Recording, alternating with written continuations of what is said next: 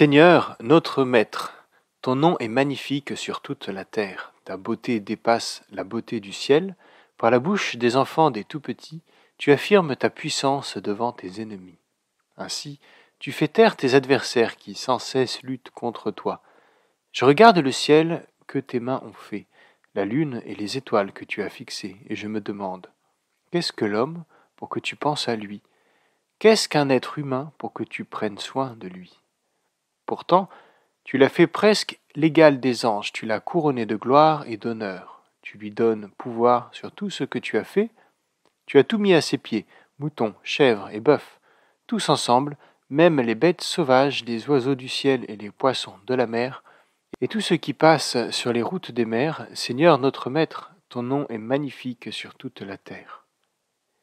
Telle est la déclaration du psaume 8. La nature, quand on l'observe avec attention, proclame la grandeur de la création divine. Mais ce psaume est surprenant.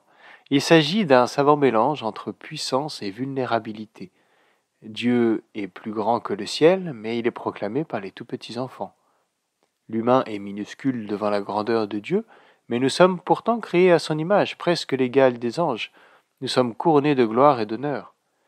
Dans ce psaume, il n'y a pas d'angoisse, uniquement l'expression émerveillée d'un enfant devant le chef-d'œuvre de son maître. Si bon nombre de traditions et de religions partagent un récit de la création, un détail fait une grosse différence dans le récit biblique. Le récit est éminemment artistique, et oui. Bon, mais aussi beau, agréable, propice au bonheur et à l'épanouissement.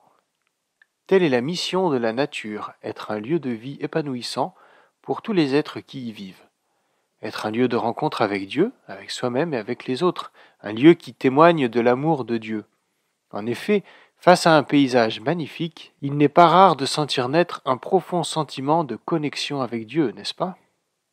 En Genèse 2, au verset 15, le texte dit Le Seigneur Dieu prend l'homme et il le place dans le jardin d'Éden pour le cultiver et pour le garder.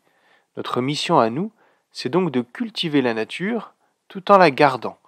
Pour faire simple, nous pouvons nous servir de la nature, mais nous ne devons pas oublier que nous en sommes les serviteurs.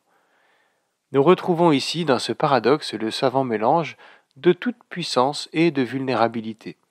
Jésus est un roi serviteur, et nous sommes créés à son image. Il est logique que nous soyons, nous aussi, à la fois rois et serviteurs de la nature. Vivons donc avec intelligence et clairvoyance vis-à-vis de la création de Dieu.